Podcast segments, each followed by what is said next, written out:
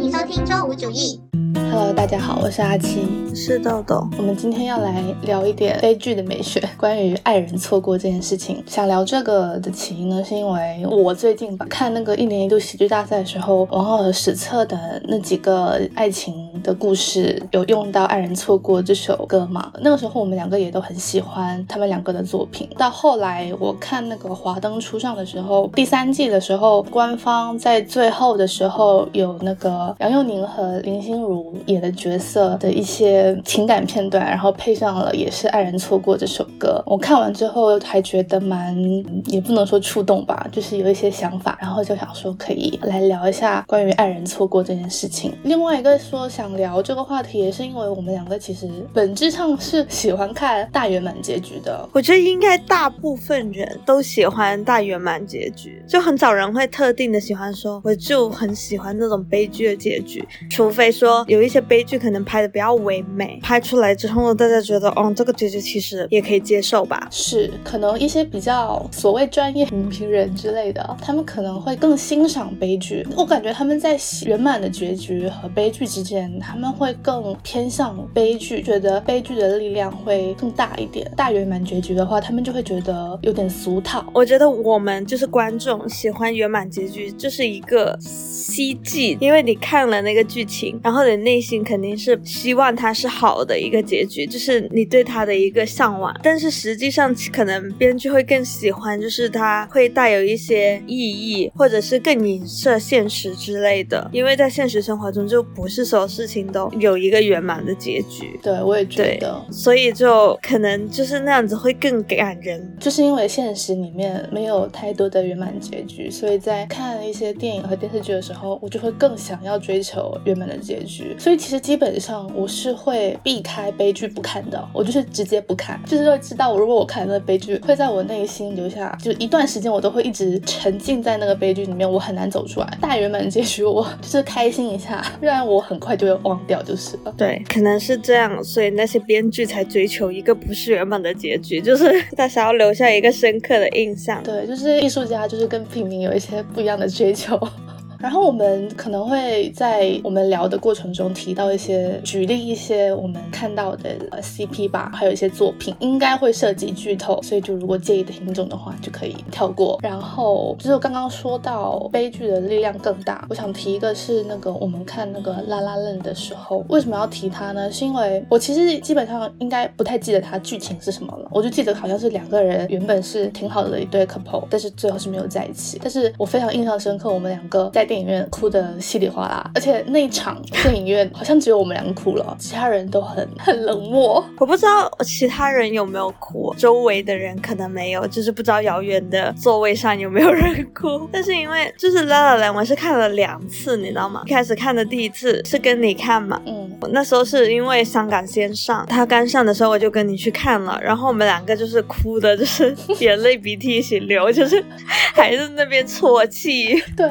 我是。我就印象深刻，我们哭得很惨。对，就是我们不只是默默流泪的那种，默默流泪。对，我们是整个在那边啜泣。对。然后我第二次看，因为他在国内上映是情人节，就是二月十四号。然后我又去看了一次，然后又哭了，就是想到说神经病，我已经看过一次，为什么还哭啊？就知道发生什么了。你是在同一个点哭的吗？对啊，他其实主要的哭点就是那里吧。但是我后来。来发现我已经知道我的哭点了，不只是这部电影，就是 in general，我对于所有爱情片的哭点其实都类似，就是那种相爱而不得的那一种时候，我就会哭，就是爱人错过。对，我发现，因为以前我去那个电影院看电影的时候，要是有这种这类的情节，我都会哭很惨，特别是那种啊，会在他们错过的时候，或者他们分手的时候播以前他们那种种种甜蜜的过往，闪回，嗯。的那一个那种时候，我就哭得很惨。其实拉拉脸的我们哭的那一段就是这样，就是他就是闪回了以前的啊，他不是闪回，我记得我们他是假设的，对对对对，我哭得很惨的那一段是他们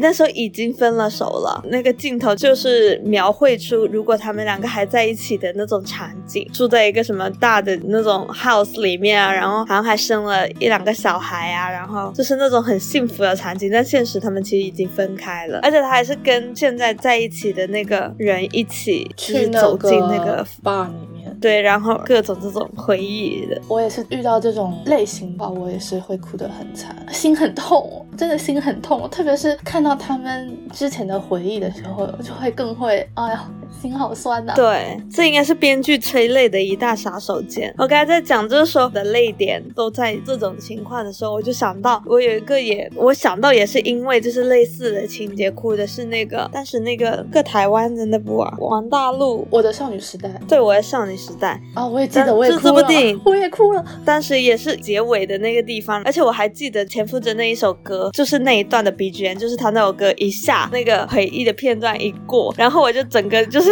大。落泪，还有这招真的百试不爽，就是，但是他的确有升华，你知道吧？因为他整部剧都特别的，就是你知道那种台湾偶像青春剧那种感觉，那些年差不多的那种感觉嘛，青春初恋什么的，青春热血一点的那种。但是他到这后面的催泪，就是他把这个情感的确有发升华一点，没在一起嘛，是也是没有在一起，嗯。所以就是没有在一起的，总是会给你留下更深的印象。反正那些在一起的，淹没在你的记忆里面。虽然你当下很开心，过了不久，你就会忘记他们了。说到这个没在一起，我觉得可以提一下那个了不起的麦瑟尔夫人里面的那一对，就是 Nanny 和 Midge。最近刚刚看完他的最新一季，所以印象还比较深刻一点。我呢是特别特别喜欢这一对的，但我呢又不是很想他们两个在一起。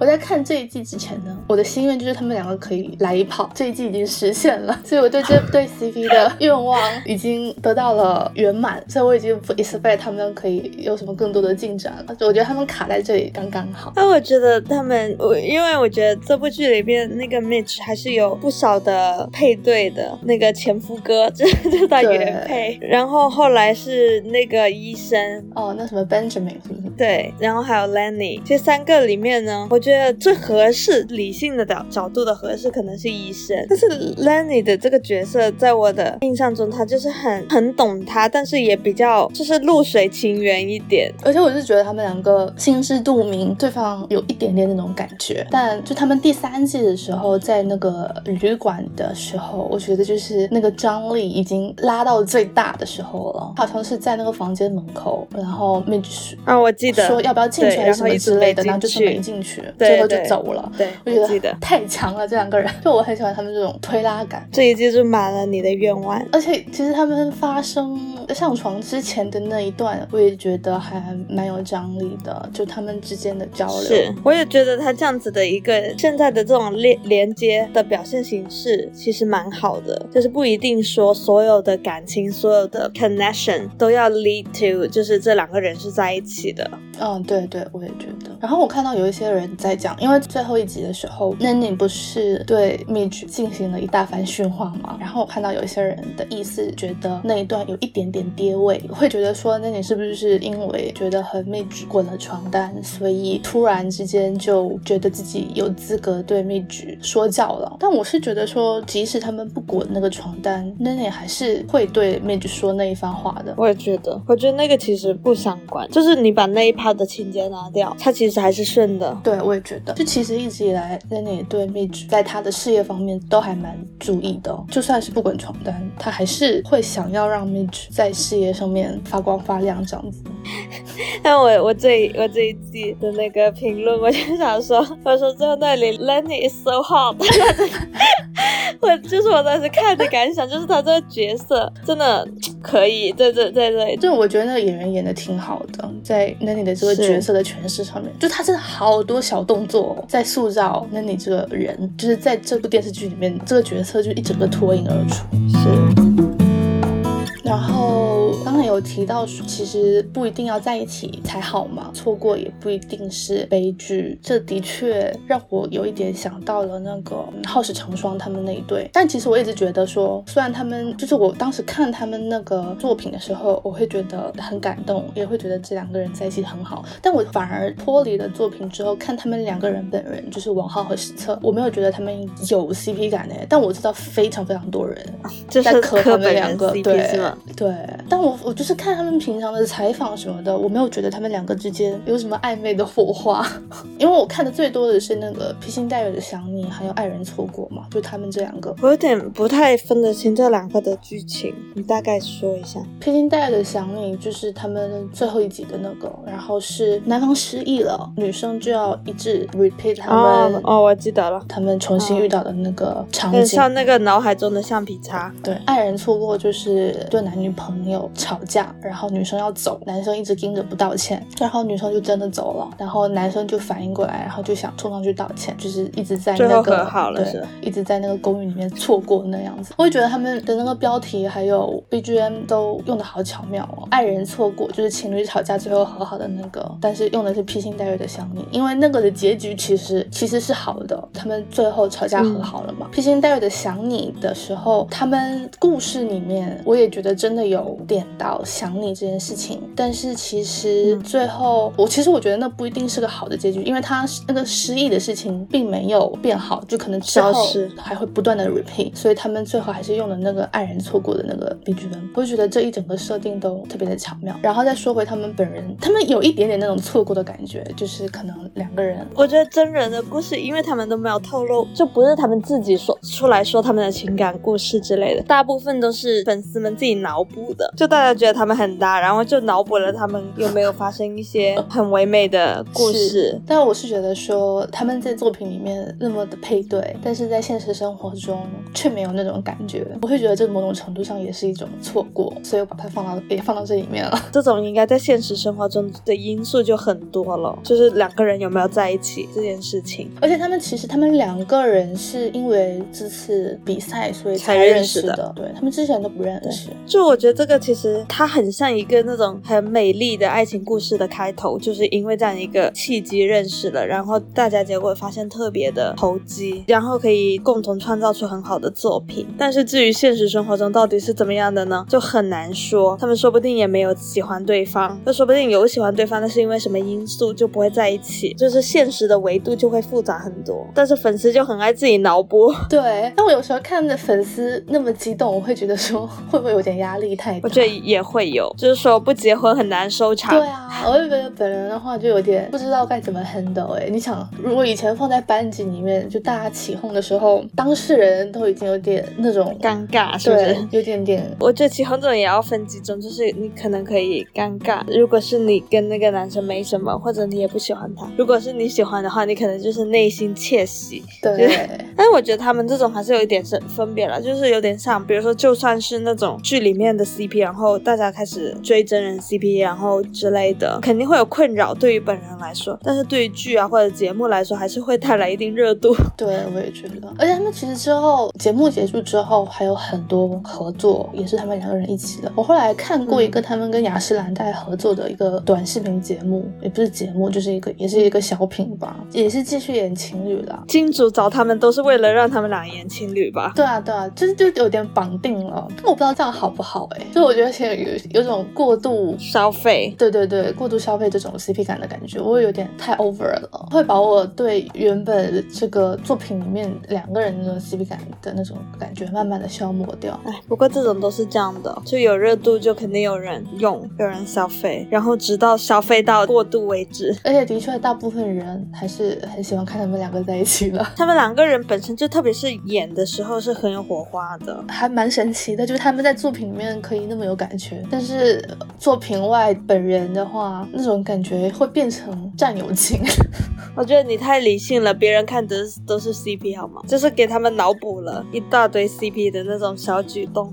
唉，好，让我呃来继续说吧。其实那个没有在一起的这一趴里面，我觉得还是可以 Q 一下《华灯初上》里面的那个，虽然你没有看过，就是林心如演的那个角色是对这个男方是没有意思的。嗯，但我我从一开始看的时候就觉得他们之间应该有一点什么，这对 CP 我会觉得跟 Lenny 和 Mitch 那段有一点点像那种感觉，就是两个人互相拉扯、互相试探的那种感觉。你知道那种段位很高的人会互相推拉，就是你一句我我一句，好像都有一点点背后的意思，好像就是在试探说你对我有没有意思那样子。我还蛮喜欢看这种类型的 男女博弈。对对对，这种，而且一定要是很高级的博弈，就不能是那种很弱的。我就很喜欢看这种，而且鉴于他们最后也没有在一起，就给我留下了更深的印象。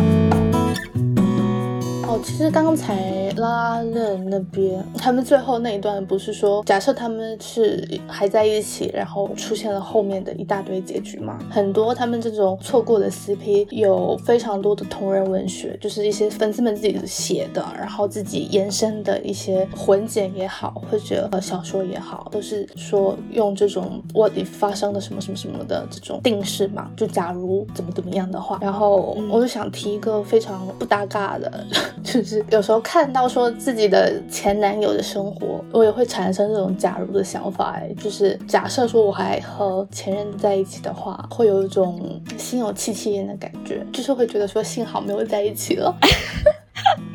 倒也不必吧，我的确我会有这种感觉，因为我现在的那个前任是，你知道，就是已经结婚了，然后就是有了小孩了，我就会想到说，假如还在一起，因为那个时候的确不是说有发生什么必须要分手的事情，就如果我再凑合一点的话，的确凑合下去的话，这件事情就很有可能发生在我身上，然后我我现在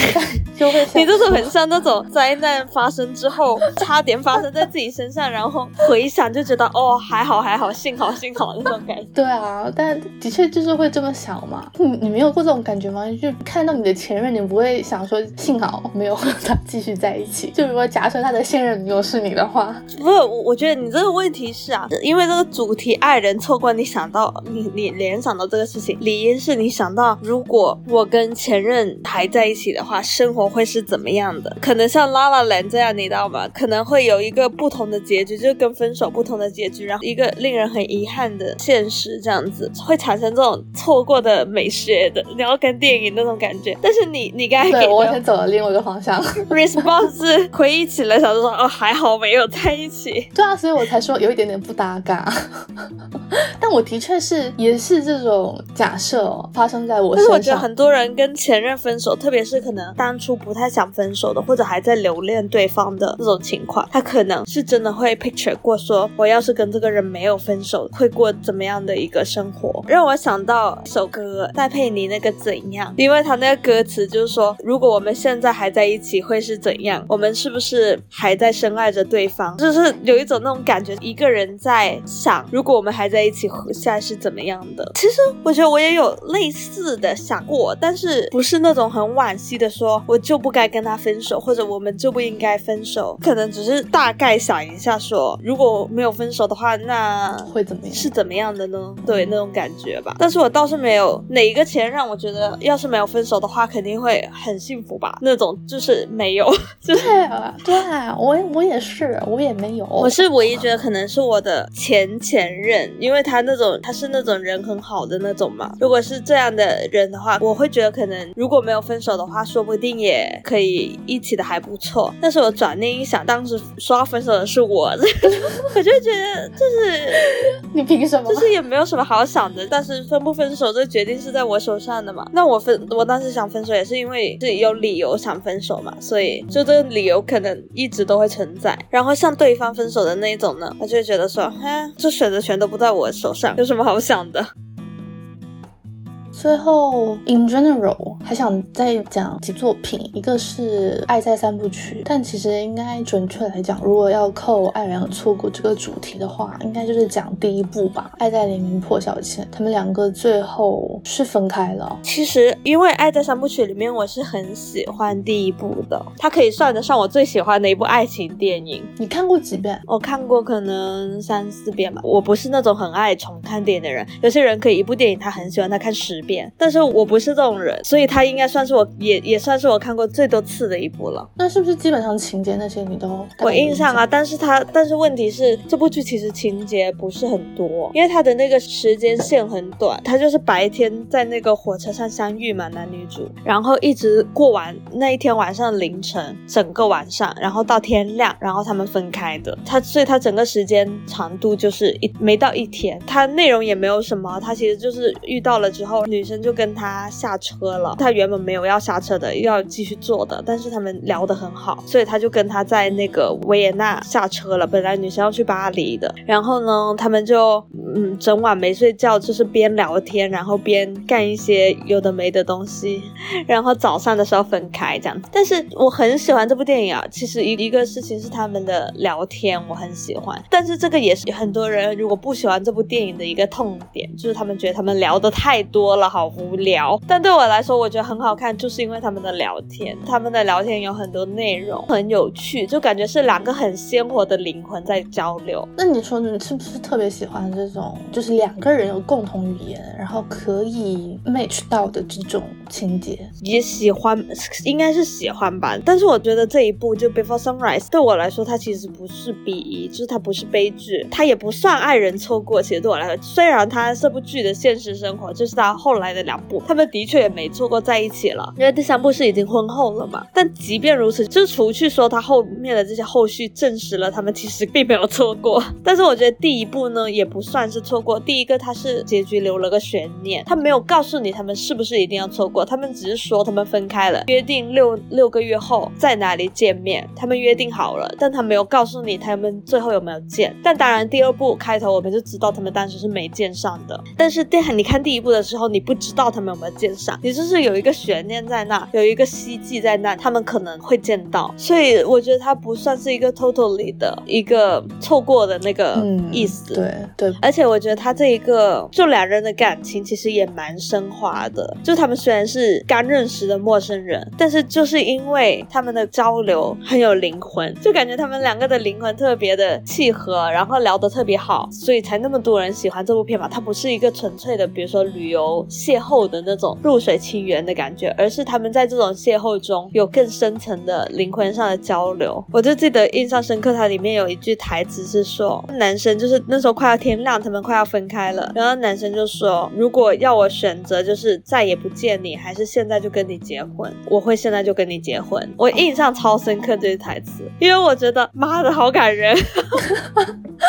这种，但是我觉得这个是一个听起来很浪漫，很浪漫，但是他很真心。我不知道为什么，因为你在当下你就特别喜欢这个人，你特别不想就是再也见不到他了。我就是特别想见他，见到我可以当下就跟你结婚，就是结婚这件事情都浪漫化了，就它不是一个柴米油盐的事情，它也不是一个嗯深思熟虑的现实的搭伙过日子的考虑，它就是因为纯粹的想见到这个人，想跟这个人在一起，就是那一刻是很真诚的感情，然后说出这种话的。他其实语言很朴素，但是里面的感情很浪漫。对，是我印象特别深刻的这句台词，所以我就觉得这个呃，爱在怎么说呢？他其实我很喜欢他，原因就是他很真实，他是那种虚幻的真实，就是你可能你去旅游，你去坐火车，倒碰不上这个事情，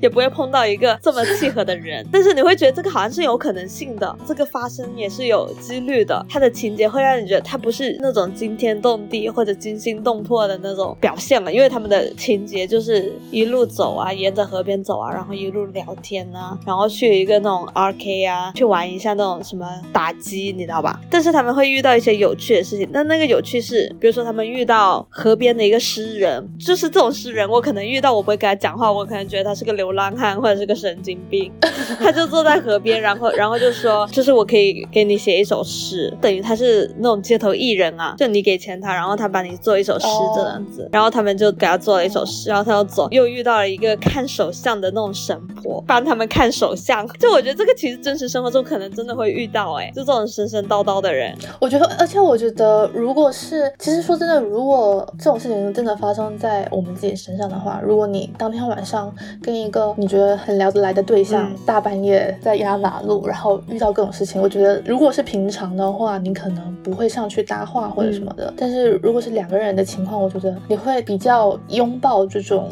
对，可能会产生不一样的结果的事情，就是都想去试试看。我觉得他们那种给我那种感觉就是很随性，他们是嗯真的是那种 embrace 这种各种各样奇奇怪怪的小的事情，这样子，整个旅途就是穿插着他们的一直的沟通、沟通、沟通、聊天、聊天、聊天这样，所以就是又简单又有趣。我记得我也是在你的推荐上去看的这部电影的，然后当时看完也觉得挺喜欢的。但是我觉得第二、第三部它没有那么美好，第三部真的是柴米油盐，就是鸡飞狗跳，就是他们两个吵架，你要让我想到我爸妈吵架嘛，就是。就婚姻故事那种那种，真的，但是我我对他三部还是挺有爱的，因为我觉得他特别真实，连吵架都这么真实。这这就是现实会发生的事情。就他们连他们吵的点我都觉得很真实，而且他整部都在吵架，你知道吗？就是吵了一整部电影。嗯，对，我知道，这一直贯彻这部电影这个系列的基调，就是一直用台词去铺这些情节。后来不是斯嘉丽·约翰逊也有演了一部那个叫什么婚姻故事吗？你有看那部吗？有有有。是同样是讲婚后的，当时看好像觉得婚姻故事这一个会更沉重一点、是欸，因为它其实事情会更多，像那个 Before Sunset 就是第三部，它是设定也是一个很短的时间段，就是他们去希腊旅游的时候，它不是说他整个人生或者整个婚姻到底发生了什么事情，就它聚焦的点又很细，但是婚姻故事的话，就更多的是他整个婚姻过程遇到的这种种种的难处，所以感觉就事情更多了，更难 handle 了。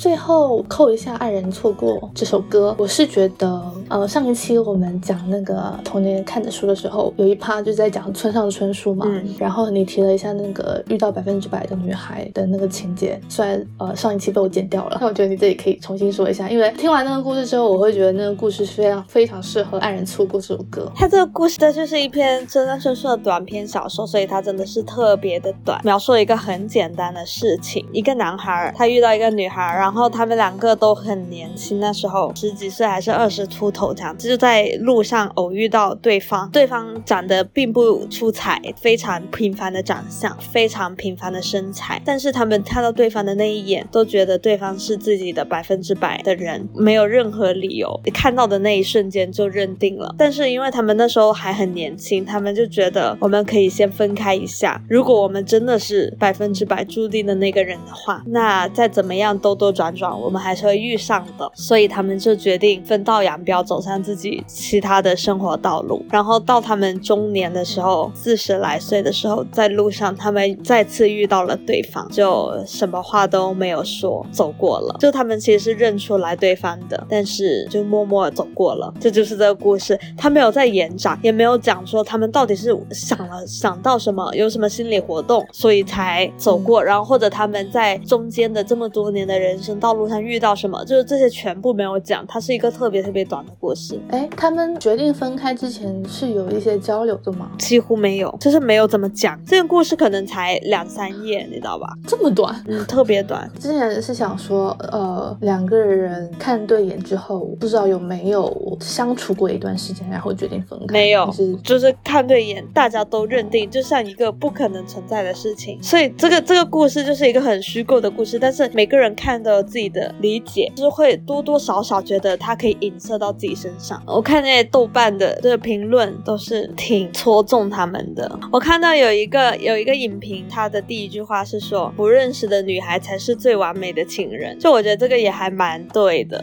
但是那种就是说他自己想象里面的一个理想爱人，就是可能是这样子，就是才让你念念不忘。这个逻辑我觉得跟那个得不到的永远在骚动有一点像哎。这个也不一定，我觉得这个有的时候啊，男女的逻辑可能还真的有差。你不觉得得不到骚动很多的是那种，比如说很多男生他会，比如说追了很久一个女孩，他得到了之后，他就就是并没有很喜欢嘛，啊，就是我啊，好吧，你也是这样的。我就是一直觉得我好像有病。但是很多我身边很多女生，她们是那种反而是得到过了才会念念不忘。是分手的时候还是心里面还是喜欢着对方的。你，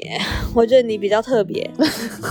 怎么说呢？我个人是觉得我好像没有真心的喜欢过谁，然后因为那种迫切的喜欢，然后呃想要跟对方在一起。你不要说这种屁话，你你想一下你之前大一的时候的事情。等一下，你让我说完。然后我感觉我为数不多的两段恋爱有一点点相像的，就是对方先主动跟我示好。如果对方先跟我示好，然后最后期间表现出没有想要跟我在一起的情况的话，我就会演变出一种不甘心的感觉。然后我觉得我好像两次都会把这种不甘心的感觉误以为是对那个人的喜欢，然后就会为这个喜欢做很多事情。但我后来细想，会觉得说那好像不是喜欢，只是我单纯不甘心而已。所以我才会在在一起之后很快就失去了兴趣，就是因为已经得到了，也没有很快啊，有个几年呢。就是你在一起之后就没有那种感觉，我只是没有分手而已，但不代表我还有像当时没在一起的时候那种感觉了。我觉得有时候情感是比较复杂的，就是不是说我很纯粹的情感就是喜欢这个人，就是我觉得你的情感里面是包含了很多别的情绪的，然后揉杂成就是一段感情的，就对这个人的这种特殊的感情。是，就你事后就是相当于抽丝剥茧一样，就是一个个掰碎了去想，会觉得很复杂。那我觉得错过这个事情也分几种啊，一种是可能像我们前面说的，本来两个人处得很好，但是是因为别的事情要分手，让他们不得已错过。比如说男生要去找什么工作啊，或者要去哪个什么地方要异地啊，反正就是各种各样的原因，然后他们被迫错过，但是内心双方还是很留恋对方的。然后另外一种就是其实两个人没有在一起，因为各种错过，然后没有在一起的。如果这两种的话，你觉得哪一种是更让你觉得它更有这种美学色彩？但是你说的第二种，两方起码要有一方是有意喜欢对方的，对吧？其实我觉得两方都应该要有意，就他们要互相喜欢，但没在一起，哦才能构成这个。你想一下，如果你一个人喜欢，另外一个人不喜欢，然后他们一直没在一起，那不就是一个那种叫什么那个名词，呃形容那种就是一直付出什么什么的，但是也没有什么回报，备胎、倒贴这，倒贴。呃，那个什么狗，舔狗，啊舔狗，对，类似这种，就是 如果你一个人很喜欢，然后另外一个不喜欢，一直错过，那他可能只是一个舔狗的爱情故事，你知道吗？哦就是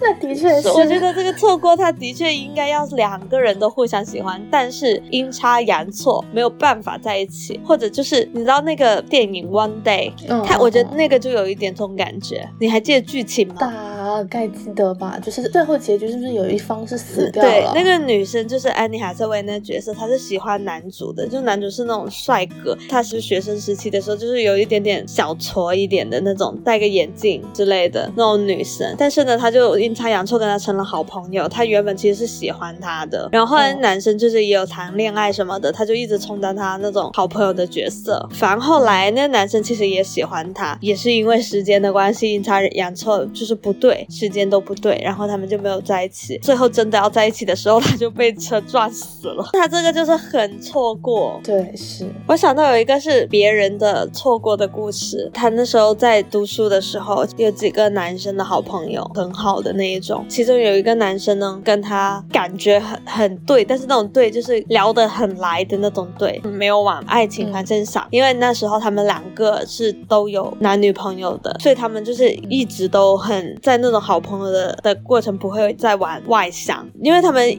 玩都是一群人玩，他们其实不太自己会私聊的。但是他们身边的朋友呢，就是就有跟他说过，觉得他跟那男生很配之类的，因为他们之前有一些什么活动啊，然后刚好要走秀啊，然后他们两个就要搭档走秀之类的，反正就是别人就觉得他俩其实很配，然后也有一些平时日常沟通的过程中，他也觉得他俩其实真的蛮搭的，就各种生各种事情上、生活上什么上，就是都很搭。但是就是一直因为他们是有男女朋友的，所以不会往那个方向想。然后他们也其实到后来也完全没有过任何那种亲密一点点的举动，就是真的是朋友。然后后来那男生也跟他单身女朋友结婚了，然后也生小孩了。我我就问他，我就说，如果你们当时都是单身的话，你们觉得就是你觉得你们会在一起吗？他说会。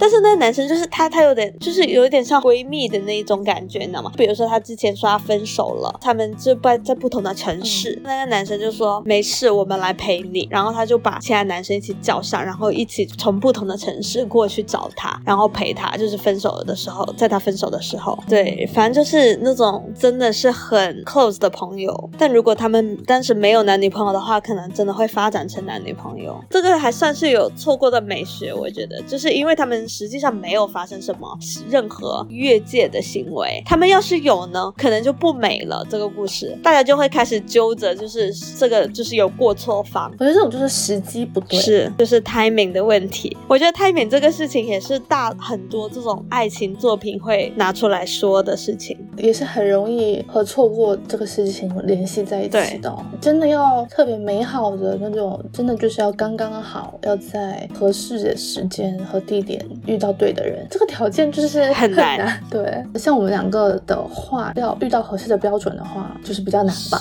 是比较难，我觉得，因为我我我还是对心灵层面的交流很看重。你知道我那时候才跟 Connor 在讲，因为我那时候跟他进行了一个很长的 conversation，我忘记是关于什么，反正就是我有时候会抓着他跟我聊，因为我我就要聊一些很 deep 的东西，就是我不能每天只跟他聊今天吃什么，你懂吗？就是那种很稀松平常，就是我一定要有个人跟我聊一些很心灵的东西，就是时不时吧。我那时候跟他聊完了之后，然后就说我还是挺庆幸我们能聊这种东西的，就虽然这个内容可能不是你很感兴趣的内容，但是他也可以聊，而且不会让我觉得很突兀，愿意跟你聊，就是能聊得下去的，大家是可以沟通的，就在任何的话题下都可以去做更深入一点的沟通。我觉得这个对我来说很重要，就在任何一段感情里面。然后我就想到你之前说你跟你的前男友比较难进行这种深入的沟通，就是聊不下去，或者对方就是不想聊，或者反正就是这个对话就很难进行。我觉得像这类的情况对我来说就是不合适，在我的那个评判里面，因为我会很难受，我就是需要一个人跟我能够聊一些再深入一点的事情。然后很多直男就或者像你前男友那种内心，他们就不愿意聊，就觉得很无聊，或者他会觉得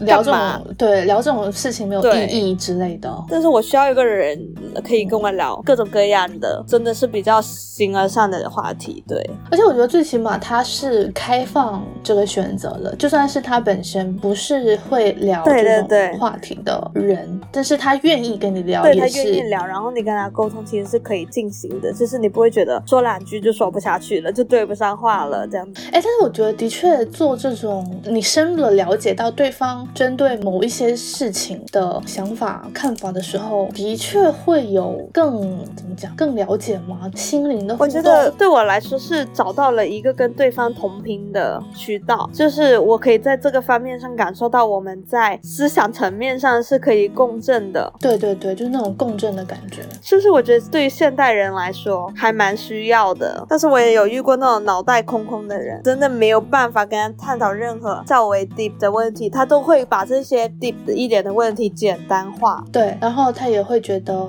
你聊这些有什么意义？哎，是说不到一块去。对，好，那我们最后来回答一下你刚刚前面提的那个问题，就是那两个类型，我们会觉得哪一个更有力量一点？其实对我个人来说，我会觉得是在一起了，但是没有结果这件事情会让我更痛心，因为没有在一起的话，我会觉得他们可能有各种可能，你不知道，可能你们在一起了就崩了呢，就是 就它不一定是一个好的走向。对，但是在一起的那种，就是感觉你已经感受到了互相喜欢、互相深爱的那一种阶段，然后你被迫要分开，这对我来说是一个更有打击的冲击力的一个情况，就像拉拉兰这种，我大体上也跟你一样，就是在一起之后然后分开，我会觉得这更让我难过。但是第二种类型的话，就是没在一起直接就分开的那个，我会觉得那个更美，因为你还没在一起之后，两个人分开，我会觉得起码没有体会过那种